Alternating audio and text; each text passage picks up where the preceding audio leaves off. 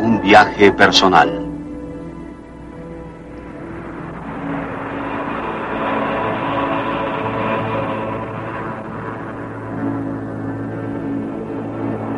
La vida de las estrellas.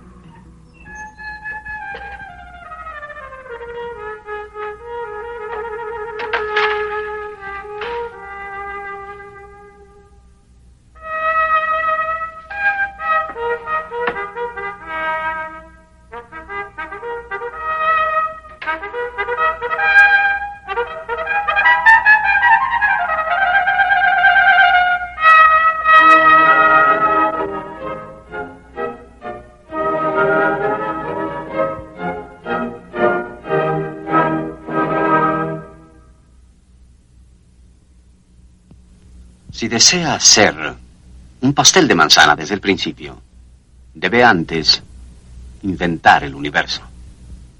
Muchas gracias. Supongamos que corto un pedazo de este pastel de manzana.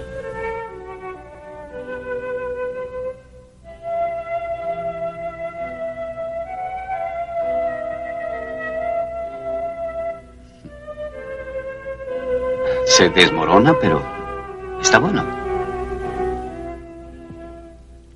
Ahora supongamos que corto este pedazo a la mitad. Más o menos, claro. Y eh, supongamos que corto a su vez este pedazo a la mitad. ¿Cuántos cortes se necesitan para llegar al átomo individual? La respuesta es aproximadamente 90 cortes sucesivos. Por supuesto que este cuchillo no es lo suficientemente filoso. El pastel se desmorona y un átomo es demasiado pequeño para verse. Pero hay una forma de hacerlo. Fue aquí, en eh, la Universidad de Cambridge, en Inglaterra, donde la naturaleza del átomo se comprendió por primera vez. En parte disparando pedazos de átomo contra átomos y observar cómo rebotaban. Un átomo típico está rodeado de una especie de nube de electrones. Los electrones están eh, cargados de electricidad, como su nombre lo indica, y determinan las propiedades químicas del átomo. Por ejemplo, el brillo del oro o mm, la transparencia de un sólido compuesto de átomos de silicón y oxígeno. Pero en lo profundo del átomo, oculto bajo la, la nube exterior de electrones, está el núcleo, compuesto principalmente de protones y neutrones. Eh, Los átomos son muy pequeños. 100 millones de ellos alineados serían aproximadamente de este tamaño. El núcleo es 100.000 veces más pequeño todavía. Sin embargo, la mayor parte de la masa del átomo está en el núcleo. Los electrones, en comparación, son pedazos de pelusa en movimiento. Los átomos son espacios vacíos y la materia se compone en gran parte de nada. Pero cuando consideramos eh, cortar este pastel hasta llegar al tamaño del átomo, confrontamos la infinidad de lo pequeño. Cuando miramos el cielo nocturno, eh, confrontamos la infinidad de lo muy grande. La idea de lo infinito es uno de los más asombrosos conceptos humanos y eh, representa una regresión sin fin que continúa no solo a gran distancia, sino para siempre. ¿Alguna vez se ha parado entre dos espejos paralelos eh, en una barbería, digamos, y se ha visto reflejado una infinidad de veces? También podemos usar dos espejos planos y una vela encendida y observar gran número de imágenes, cada una reflejo de otra imagen.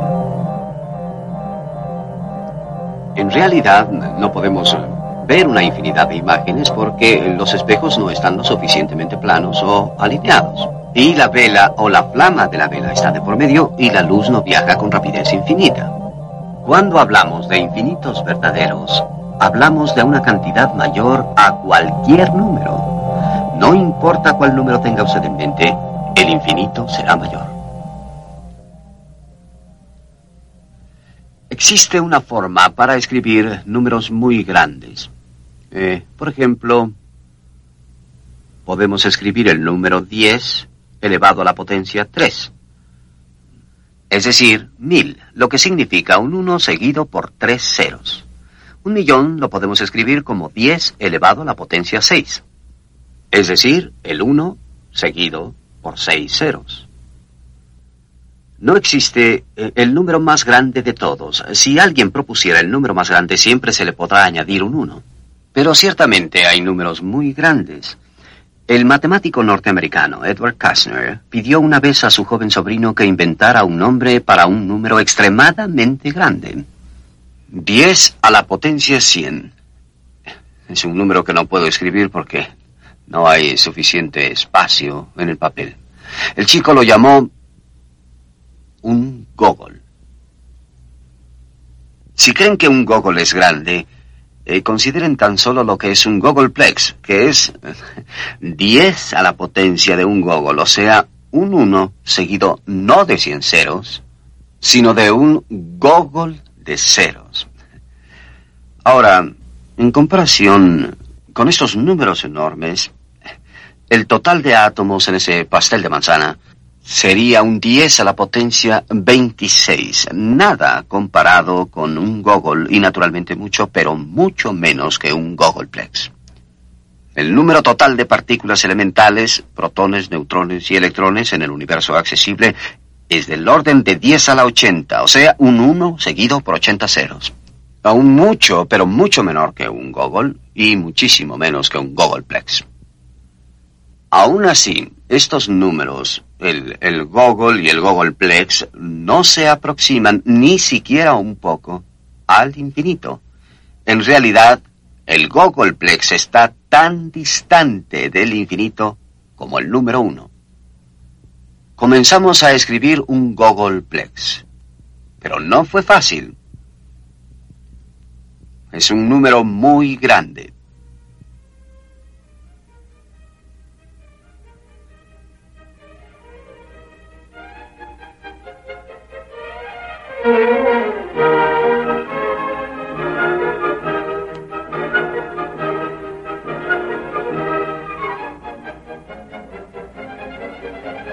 Escribir un Gogolplex es un ejercicio espectacularmente fútil. Un trozo de papel capaz de contener todos los ceros de un Gogolplex no tendría cabida en el universo conocido.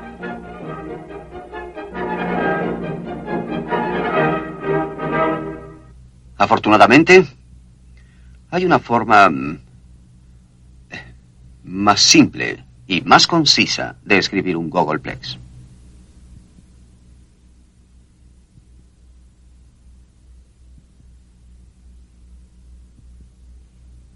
Así.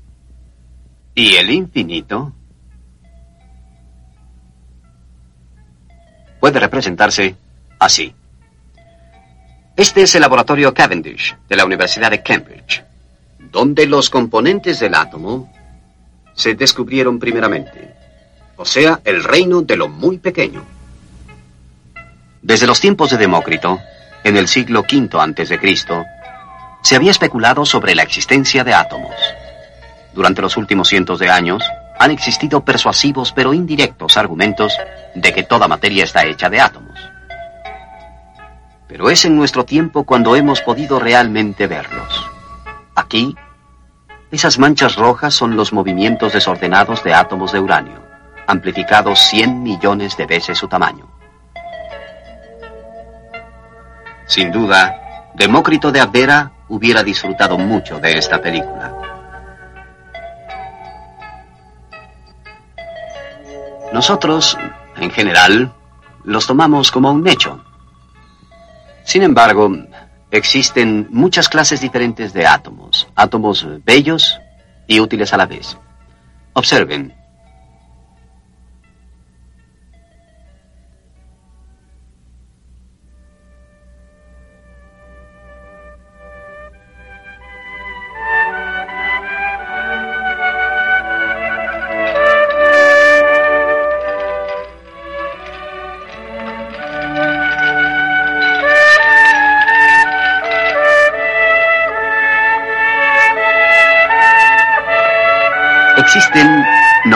92 clases distintas de átomos químicos.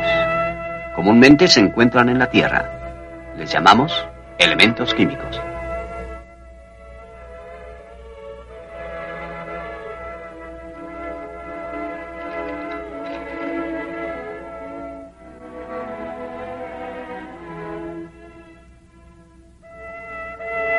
Prácticamente todo lo que vemos y conocemos Toda la belleza del mundo natural está compuesto de estos átomos, arreglados en armoniosos patrones químicos.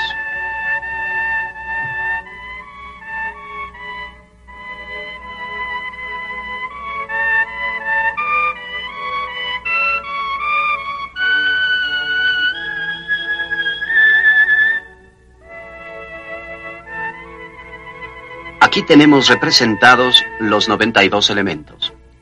A temperatura ambiental, muchos de ellos son sólidos, algunos gaseosos, y dos de ellos, bromo y mercurio, son líquidos. Están dispuestos por orden de su complejidad. El hidrógeno, el elemento más simple, es el número uno. Y el uranio, el más complejo, es el elemento 92. Algunos elementos son para nosotros muy familiares. Eh, por ejemplo, el silicón, el oxígeno, el magnesio, el aluminio, el hierro, los elementos que componen la Tierra. O hidrógeno, carbón, nitrógeno, oxígeno, fósforo, azufre, los elementos que son esenciales para la vida. Otros elementos son extraordinariamente poco conocidos. Mm, por ejemplo, hafnio, herbio, diprocio, praseotimio, elementos que no acostumbramos encontrar en la vida diaria. Por lo general, cuanto más conocido es un elemento, más abunda en la naturaleza. Hay gran cantidad de hierro en la Tierra, pero no tanto itrio. El hecho de que los átomos estén compuestos de solo tres clases de partículas elementales, protones, neutrones y electrones, es un descubrimiento comparativamente reciente el neutrón no se descubrió sino hasta 1932, así como el electrón y protón fueron descubiertos aquí, en la Universidad de Cambridge. La química y la física modernas han reducido la complejidad del mundo sensible a una sencillez asombrosa. Tres unidades unidas en diferentes patrones componen esencialmente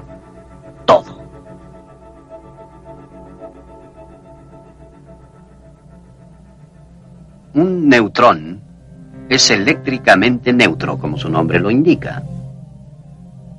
Un protón tiene carga eléctrica positiva. y un electrón una carga negativa igual.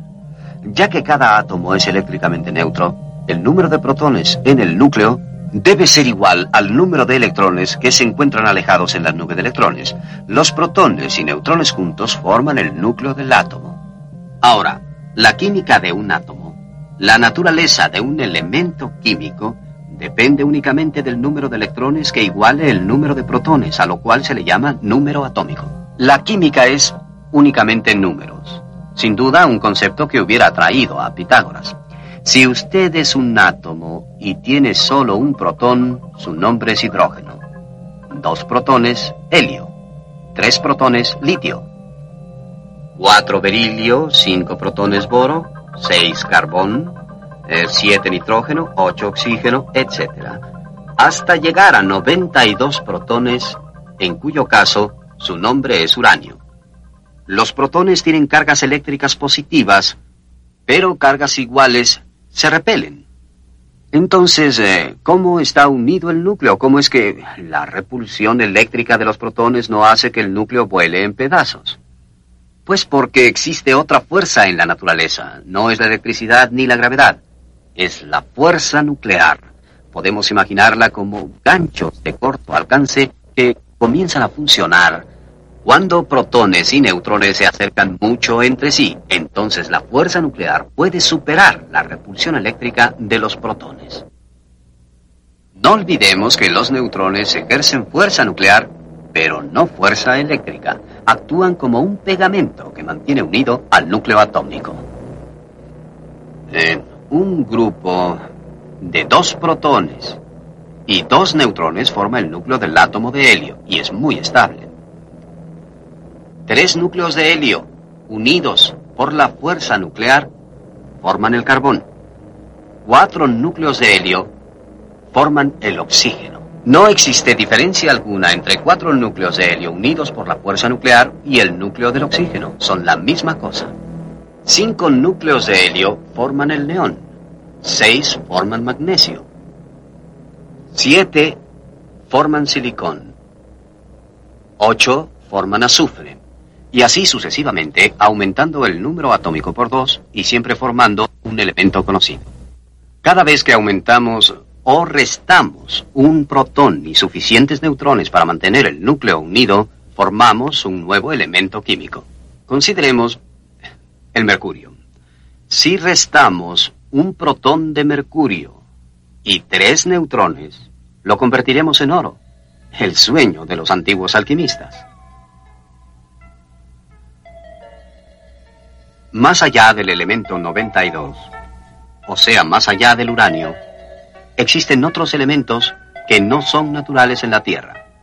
Son sintetizados por seres humanos y se desintegran rápidamente. Uno de ellos, el elemento 94, se llama plutonio. Es una de las sustancias más tóxicas que se conocen. ¿De dónde vienen los elementos químicos que ocurren naturalmente? Mm, tal vez una creación separada para cada elemento. Pero todos los elementos están hechos de las mismas partículas elementales. El universo, todo lo que existe, donde quiera, es 99.9% hidrógeno y helio, los dos elementos más sencillos. En realidad, el helio fue detectado en el Sol antes de encontrarse en la Tierra. ¿Podrían los otros elementos químicos haber evolucionado de algún modo del hidrógeno y el helio? Eh, eh, para evitar la repulsión eléctrica, los protones y neutrones deben estar muy juntos para que los ganchos que representan la fuerza nuclear puedan unirse. Esto sucede únicamente a temperaturas muy elevadas, donde las partículas se mueven tan rápidamente que no hay tiempo para que actúe la repulsión eléctrica. Temperaturas de decenas de millones de grados. Temperaturas tan elevadas son comunes en la naturaleza, donde en el interior de las estrellas.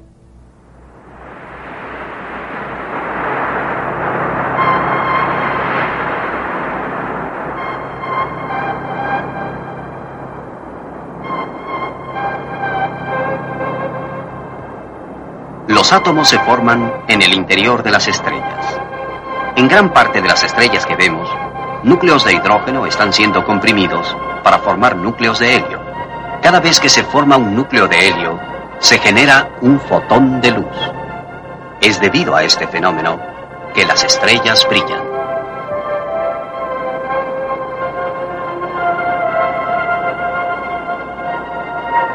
Las estrellas nacen en grandes nubes de gases y polvo, como la nebulosa de Orión, a 1500 años luz de distancia, algunas partes de la cual se condensan por acción de la gravedad.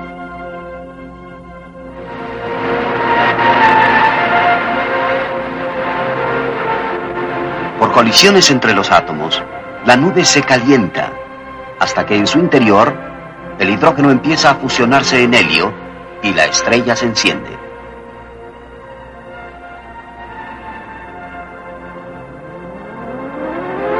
Las estrellas nacen en grupos. Más tarde abandonan sus cunas para seguir su destino en la Vía Láctea. Estrellas adolescentes como las Pléyades aún están rodeadas de gas y polvo. Finalmente, viajan lejos de su hogar.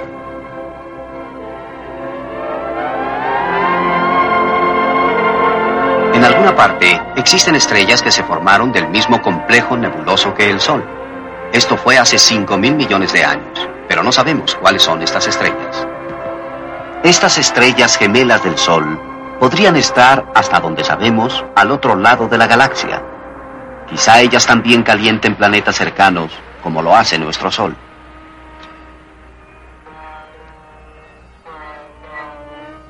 Quizá ellas también han regulado la evolución de vida e inteligencia.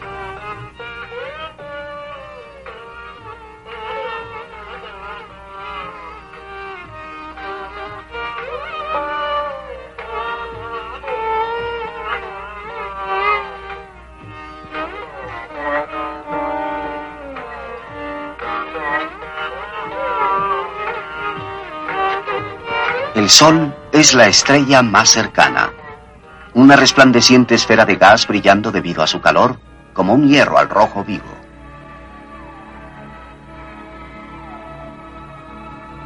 La superficie que vemos en la luz ordinaria visible está a 6.000 grados centígrados.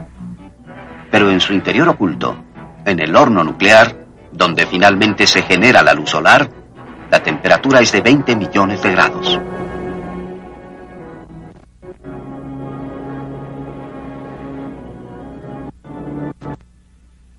Los rayos X, vemos una parte del Sol que ordinariamente es invisible.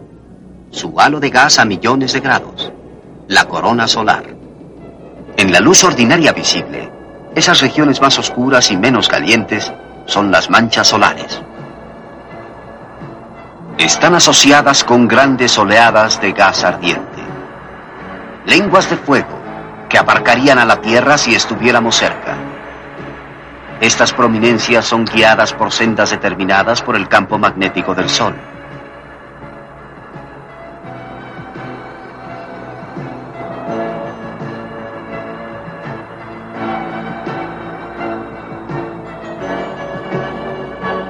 Las regiones oscuras del Sol en rayos X son agujeros en la corona solar, por los que fluyen los protones y electrones del viento solar más allá de los planetas hacia el espacio interestelar.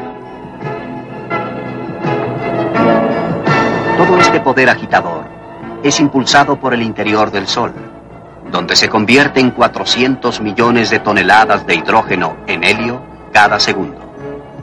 El Sol es un enorme reactor de fusión, dentro del que cabrían un millón de tierras. Afortunadamente estamos a salvo a 150 millones de kilómetros de distancia.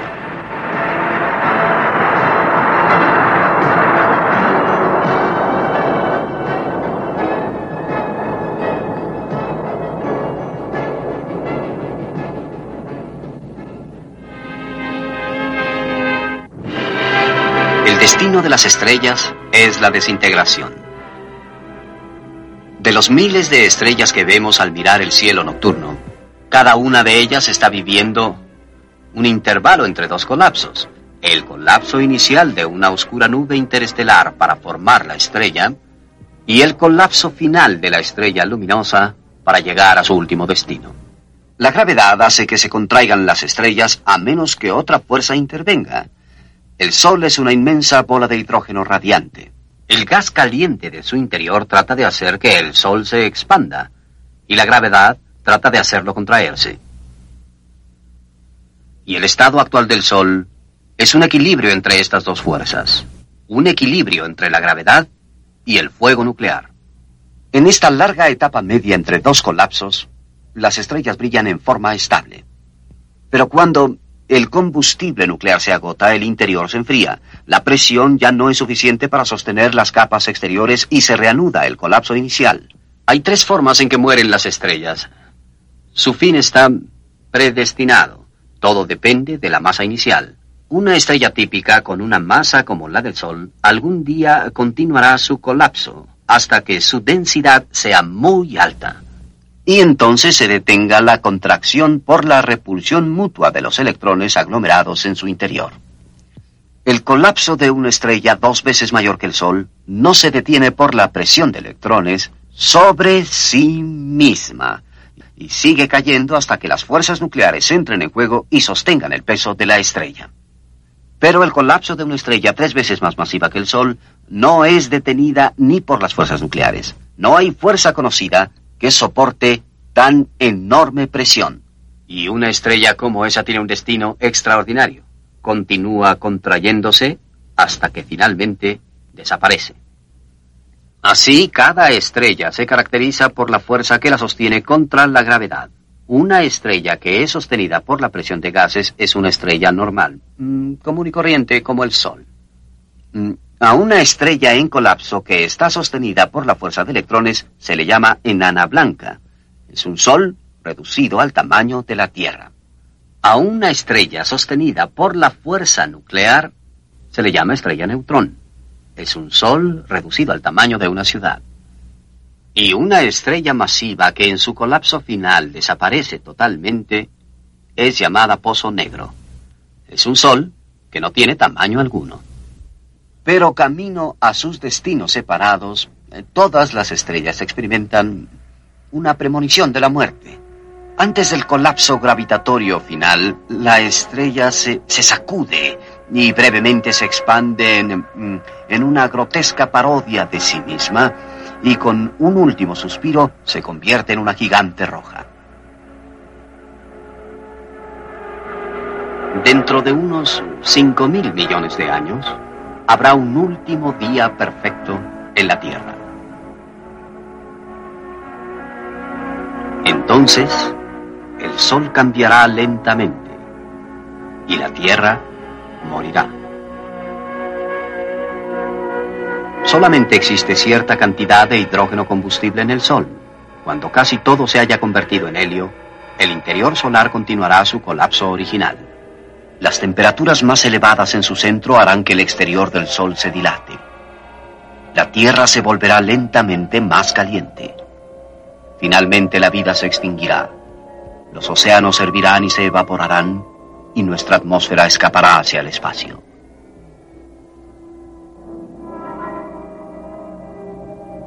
El Sol se convertirá en una estrella gigante roja cubriendo el cielo y envolviendo y devorando a los planetas Mercurio y Venus y probablemente a la Tierra también. El sistema solar interior residirá dentro del Sol. Pero quizá para entonces nuestros descendientes se habrán aventurado a otro lugar.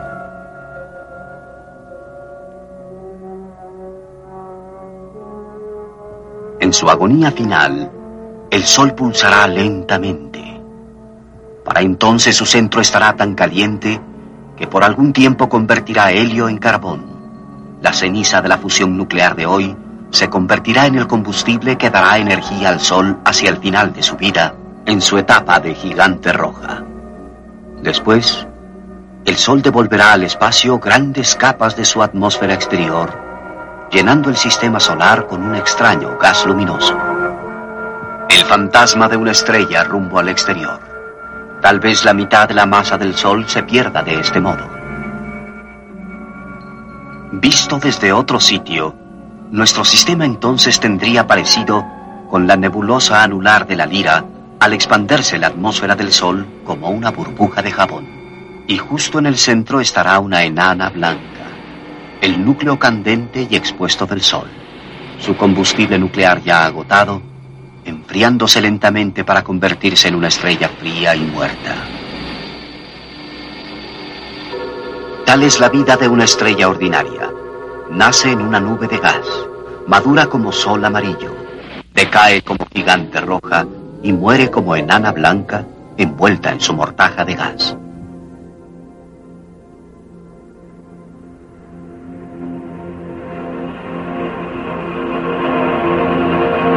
Que al viajar a través del espacio interestelar en nuestra nave de la imaginación, pudiéramos tomar muestras del frío y tenue gas entre las estrellas.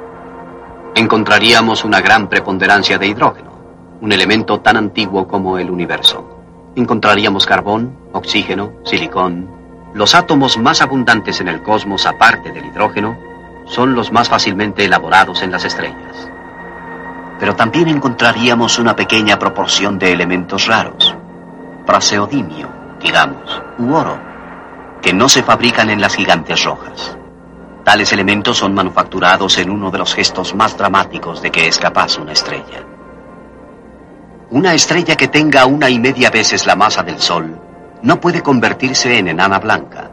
Terminará su vida aniquilándose a sí misma en una explosión estelar titánica llamada supernova.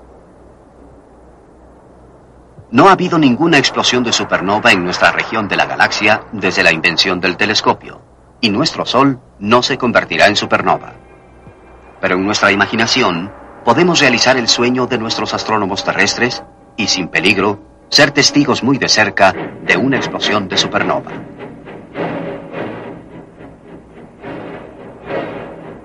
La mayor parte de la evolución estelar transcurre en millones o miles de millones de años, pero el colapso interior que desencadena una explosión de supernova ocurre en segundos. De pronto una estrella se vuelve más brillante que todas las demás estrellas de la galaxia juntas.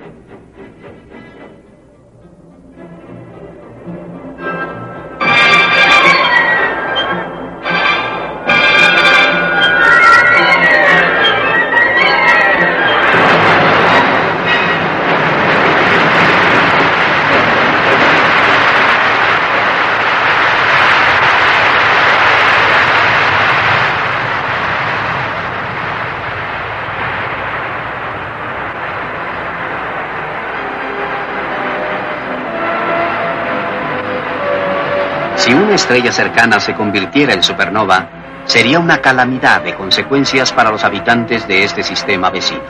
Pero si su propio Sol se convirtiera en supernova, sería una catástrofe sin precedente. Los mundos serían calcinados y vaporizados. La vida hasta en los planetas exteriores se extinguiría. En nuestra nave de la imaginación nos estamos alejando de la estrella, pero los fragmentos de la explosión, viajando casi a la velocidad de la luz, nos están alcanzando. Núcleos atómicos individuales, acelerados a altas velocidades por la explosión, se convierten en rayos cósmicos. Esta es otra forma en que las estrellas devuelven al espacio los átomos que han sintetizado. La onda de choque de los gases en expansión calienta y comprime el gas interestelar, desencadenando la formación de una posterior generación de estrellas. En este sentido, también las estrellas son ave fénix que surgen de sus propias cenizas. El cosmos originalmente era todo de hidrógeno y helio. Los elementos más pesados fueron hechos en las gigantes rojas y en supernovas y luego esparcidos al espacio, donde estuvieron disponibles para subsecuentes generaciones de estrellas y planetas. Nuestro Sol es probablemente una estrella de tercera generación.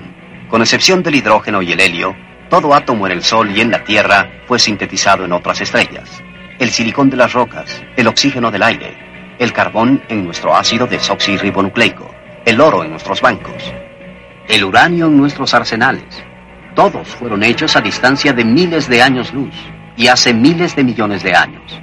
Nuestro planeta, nuestra sociedad y nosotros mismos estamos hechos de materia estelar.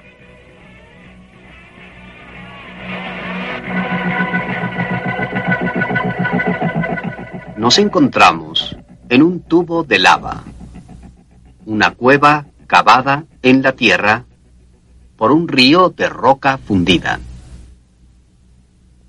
Para realizar un pequeño experimento, hemos traído un contador Geiger y un trozo de mineral de uranio. Ahora, el contador Geiger es sensible a partículas cargadas de alta energía como protones, núcleos de helio, rayos gamma. Si lo acercamos al mineral de uranio, la lectura o número de señales aumenta dramáticamente. También tenemos aquí un recipiente de plomo. Y si pongo el mineral de uranio en el recipiente, que absorbe la radiación, y lo cierro, compruebo que la cuenta disminuye sustancialmente, pero no baja hasta cero. ¿Cuál es el origen de estas señales que aún quedan? Pues algunas de ellas vienen de la radiactividad de los muros a la cueva. Pero hay algo más que eso. Algunas de las señales que estamos escuchando se deben a partículas cargadas con alta energía que están penetrando la bóveda de la cueva. Estamos escuchando rayos cósmicos. Eh, cada segundo están eh, penetrando mi cuerpo y el de ustedes. Los rayos cósmicos han bombardeado la Tierra durante toda la historia de la vida en nuestro planeta, pero sí causan algunas mutaciones y sí afectan la vida en la Tierra. Em, los rayos cósmicos, principalmente protones, están penetrando a través de metros de roca de bóveda sobre mí.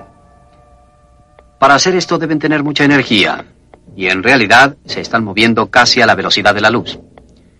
Medítenlo una estrella en violenta explosión a miles de años luz en el espacio produce rayos cósmicos que giran a través de la Vía Láctea durante millones de años hasta que por mero accidente algunos de ellos golpean la Tierra y penetran en esta cueva llegando así a este contador Geiger y a nosotros. La evolución de la vida en la Tierra es impulsada en parte por medio de mutaciones, por la muerte de estrellas distantes. Estamos, en un sentido muy profundo, ligados al cosmos. Nuestros antepasados lo sabían bien. Los movimientos del Sol, la Luna y las estrellas eran empleados por aquellos versados en esas artes para predecir las estaciones. Los antiguos astrónomos en todo el mundo estudiaban con cuidado el cielo nocturno, memorizando y anotando la posición de cada estrella visible. Para ellos, la aparición de una estrella nueva habría sido significativa. ¿Qué hubieran pensado de la aparición de una supernova más brillante que cualquier otra estrella en el cielo?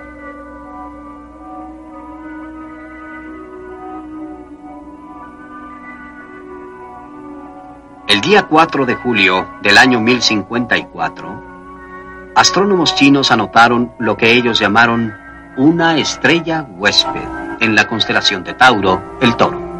Una estrella jamás vista antes estalló radiante, tornándose brillante como la luna llena.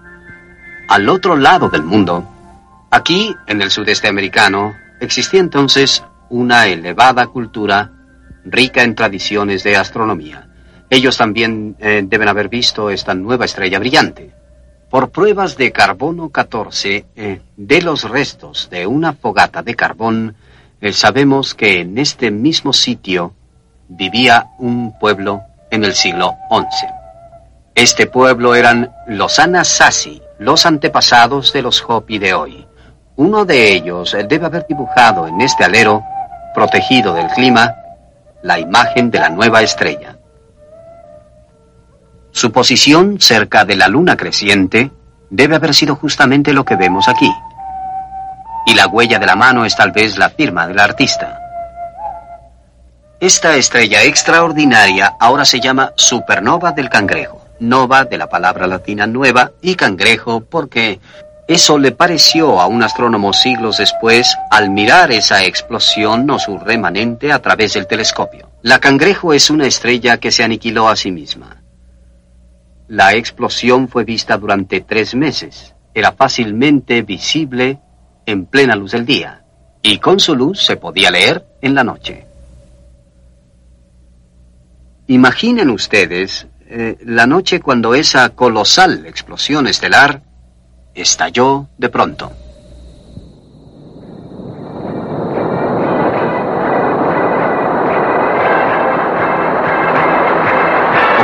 Hace cientos de años. La gente miró con asombro una brillante estrella nueva y se preguntaba qué era.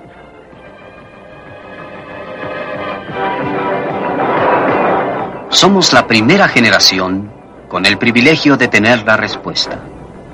A través del telescopio hemos visto lo que hay en el punto en el cielo anotado por antiguos astrónomos. Una gran nube luminosa, los restos de una estrella desenrollándose violentamente de regreso al espacio interestelar.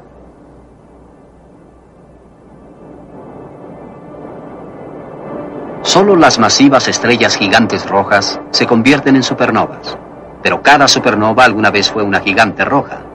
En la historia de la galaxia, cientos de miles de gigantes rojas se han convertido en supernovas. El fragmento de estrella que no es dispersado se desploma bajo la gravedad, girando cada vez más deprisa, como una patinadora haciendo piruetas que recoge los brazos. La estrella se convierte en un solo núcleo atómico masivo, una estrella neutrón. La que está en la nebulosa cangrejo gira 30 veces por segundo. Emite un patrón de luz que nos parece como un parpadeo de asombrosa regularidad. Tales estrellas neutrones se llaman pulsares. Una pequeña cucharada de materia de estrella neutrón pesa lo que una montaña. Tanto que si tuviera un trozo aquí y lo soltara, no imagino cómo podría evitar que cayera. Pasaría a través de la Tierra como mm, eh, un cuchillo en mantequilla tibia, cavando su propio agujero a través de toda la Tierra. Y saliera por el lado opuesto, tal vez mm, en China. La gente estaría paseando o atendiendo sus asuntos cuando de súbito un pedacito de estrella neutrón saliera disparado del suelo y volviendo a caer de nuevo. El incidente podría ser un cambio agradable en la rutina del día.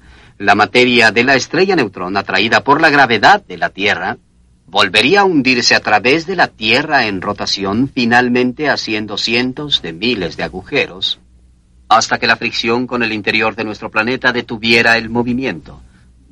Para cuando descansara en el centro de la Tierra, el interior de nuestro mundo se parecería a un trozo de queso gruyere.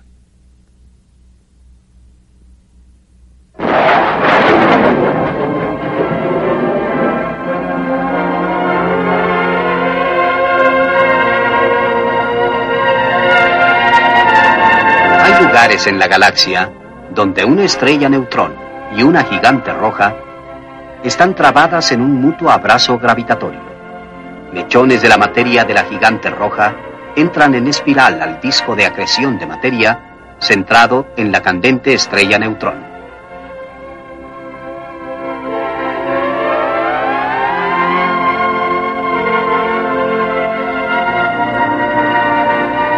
Toda estrella existe en un estado de tensión entre la fuerza que la sostiene y la gravedad, la fuerza que la haría caer. Si la gravedad prevaleciera, ocurriría una locura estelar más extravagante que cualquier cosa en el país de las maravillas. Alicia y sus amigos se sienten más o menos cómodos con el tirón gravitatorio de la Tierra llamado un G, G de gravedad terrestre. ¿Qué sucedería si hiciéramos la gravedad menor o mayor? En una gravedad menor las cosas son más ligeras. Cerca de 0G, el más leve movimiento manda a nuestros amigos flotando y dando tumbos por el aire. Hay pequeñas gotas de té líquido por todas partes. Curioso. Si ahora regresamos la gravedad a un G, comienza a llover té y nuestros amigos caen por tierra. El gato parece decir, he asistido a fiestas como esa. A gravedades mayores, 2 o 3G digamos, las cosas en verdad se aletargan. Todos se sienten pesados y aplomados, con la excepción tal vez, por dispensa especial, del gato Cheshire. Para no aplastarlos, como una tensión, los retiramos. A unos cuantos miles de G, los árboles se aplastan. A 100.000 G, las rocas se despedazan por su propio peso. En todas estas gravedades, un rayo de luz permanece sin afectarse. continuando en línea recta hacia arriba. Pero a miles de millones de G, hasta un rayo de luz siente la gravedad y comienza a doblarse sobre sí mismo. Más y más curioso. Un lugar así, donde la gravedad es tan grande que ni un rayo de luz puede escapar, es llamado Pozo Negro. Es una estrella en la que la luz misma queda aprisionada. Los pozos negros fueron conceptos teóricos sobre los que se especulaba desde 1783, pero en nuestro tiempo hemos verificado lo invisible. Esta estrella brillante tiene una compañera masiva invisible. Los observatorios satélite encontraron que la compañera es una fuente intensa de rayos X llamada Cygnus X1. Estos rayos X son como las huellas de un hombre invisible caminando sobre la nieve.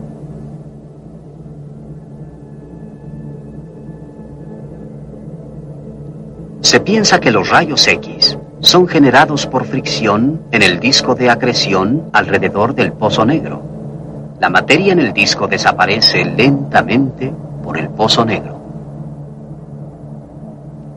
En el centro de otras galaxias pueden existir pozos negros masivos producidos por el colapso de miles de millones de soles, curiosamente produciendo grandes chorros de radiación que salen al espacio. A una densidad suficientemente elevada, la estrella se apaga y desaparece de nuestro universo, dejando atrás únicamente su gravedad. Se desliza a través de la grieta que ella misma hace en el continuo espacio temporal. Un pozo negro es el lugar donde una vez existió una estrella. Aquí tenemos una superficie plana cuadriculada de dos dimensiones, algo así como un papel para gráficas. Supongamos que tomamos una pequeña masa y la soltamos en la superficie, observando cómo la superficie se distorsiona o se frunce en una tercera dimensión física. La gravedad puede entenderse como una curvatura del espacio.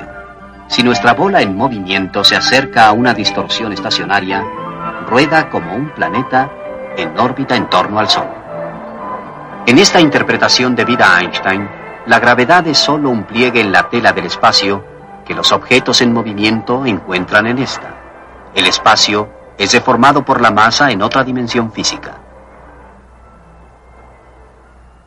Cuanto más grande es la masa local, más grande es la gravedad local y más intensa será la distorsión o pliegue o deformación del espacio. Así, por eh, por analogía, el pozo negro es como, como un foso sin fondo. ¿Qué sucedería si cayéramos en uno?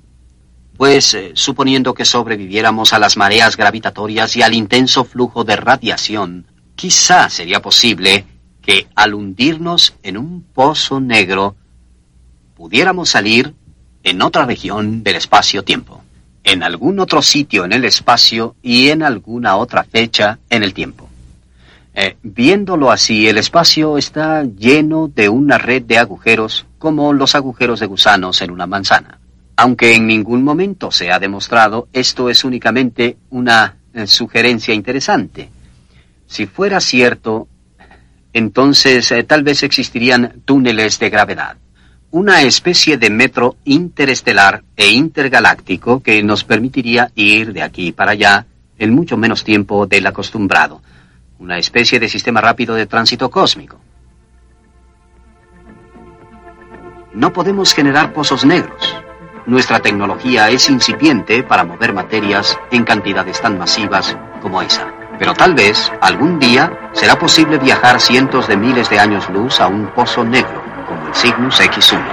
Nos sumergiríamos para salir en algún lugar y tiempo exótico jamás imaginado un reto muy serio para nuestro sentido común y concepto de la realidad.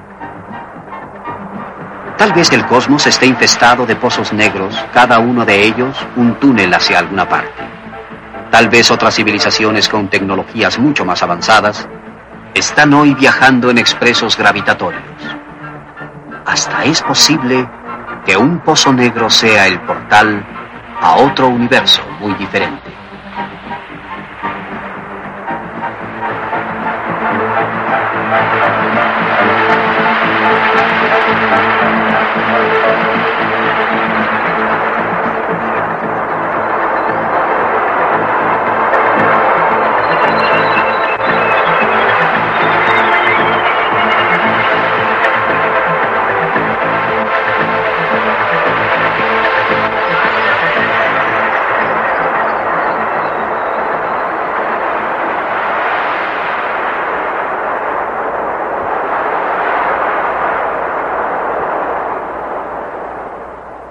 Vida y la muerte de las estrellas parece algo tan ajeno a la experiencia humana y, sin embargo, estamos relacionados en forma muy íntima con sus ciclos de vida. Hasta la materia de la que estamos compuestos fue generada hace mucho tiempo y muy lejos, en las estrellas gigantes rojas. Una hoja de hierba, como lo dijo Walt Whitman, es un día de trabajo de una estrella. La formación del sistema solar puede haber sido desencadenada por la explosión de una supernova cercana. Después de que el Sol se encendió, su luz ultravioleta se volcó a nuestra atmósfera, su calor generó el relámpago. Y estas fuentes de energía fueron la chispa que originó la vida. Las plantas cosechan luz solar, convirtiendo la energía del sol en energía química. Los hombres y los otros animales somos parásitos de las plantas, así que estamos todos impulsados por el sol. La evolución de la vida es impulsada por mutaciones. Estas son causadas en parte por radioactividad natural y por rayos cósmicos, pero ambos son generados en las muertes espectaculares de estrellas masivas a miles de años luz de distancia. Eh, piensen en el calor del sol sobre su rostro en un día de verano sin nubes. Desde una distancia de 150 millones de kilómetros, reconocemos su poder. ¿Qué sentiríamos en su ardiente y luminosa superficie o sumergidos en el corazón del fuego nuclear? Y sin embargo, el Sol es una estrella ordinaria y hasta mediocre quizá. Nuestros antepasados adoraban al Sol y no eran tan tontos. Tiene sentido reverenciar al sol y a las estrellas porque somos sus criaturas. Hemos presenciado los ciclos de la vida de las estrellas. Nacen, maduran y después mueren. Conforme pasa el tiempo, hay más enanas blancas, más estrellas neutrón y más pozos negros. Los restos de las estrellas se acumulan al paso de los siglos pero el espacio interestelar también se enriquece progresivamente con elementos pesados, de los cuales se forman nuevas generaciones de estrellas y planetas, vida e inteligencia. Lo que ocurre en una estrella puede influenciar a un mundo a media galaxia de distancia y a mil millones de años en el futuro.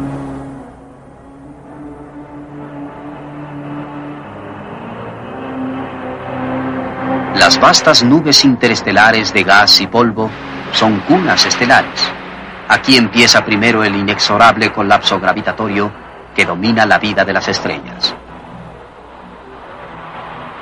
Hay soles enormes que pueden pasar la etapa de gigante roja en unos cuantos millones de años, muriendo jóvenes sin abandonar la nube en que nacieron. Otros soles longevos salen de su cuna. Nuestro sol es uno de estos, como lo son la mayoría de las estrellas en el cielo.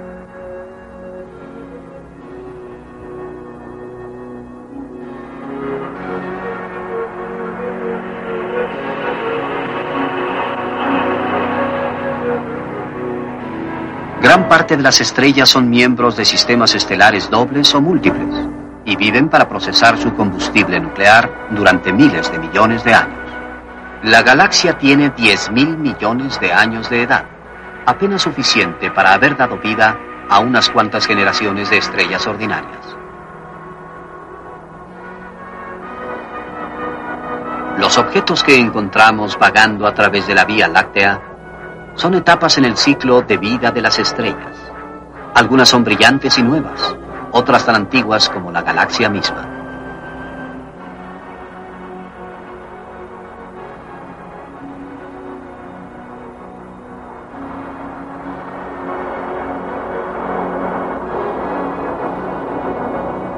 Alrededor de la Vía Láctea hay un halo de materia que incluye los cúmulos globulares.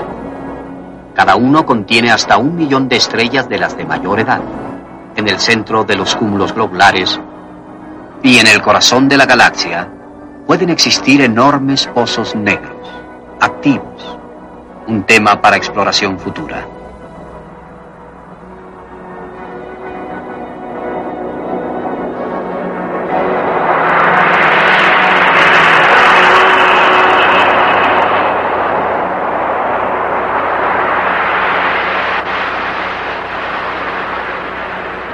Nosotros en la Tierra nos asombramos, y con razón, del diario retorno de nuestro único Sol. Pero a un planeta en órbita de una estrella en un distante cúmulo globular le espera una aurora mucho más gloriosa. No la salida de un sol, sino la salida de toda una galaxia. Una mañana bañada por 400 mil millones de soles. La salida de la Vía Láctea. Una enorme espiral formada por nubes de gas en colapso que agrupan sistemas planetarios, segadoras supergigantes, estrellas estables de mediana edad, gigantes rojas, enanas blancas, nebulosas planetarias, supernovas, estrellas neutrón, pulsares, osos negros.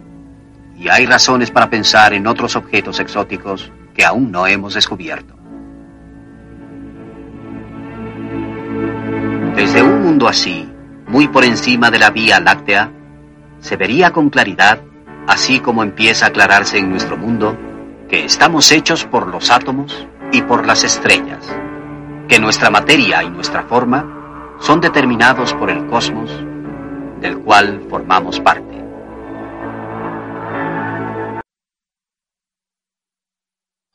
Cosmos actual.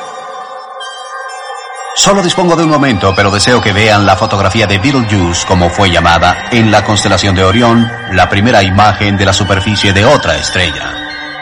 Pero el descubrimiento reciente más emocionante ha sido el de una supernova cercana en una galaxia vecina de la Vía Láctea. Aquí vemos elementos químicos en proceso de síntesis.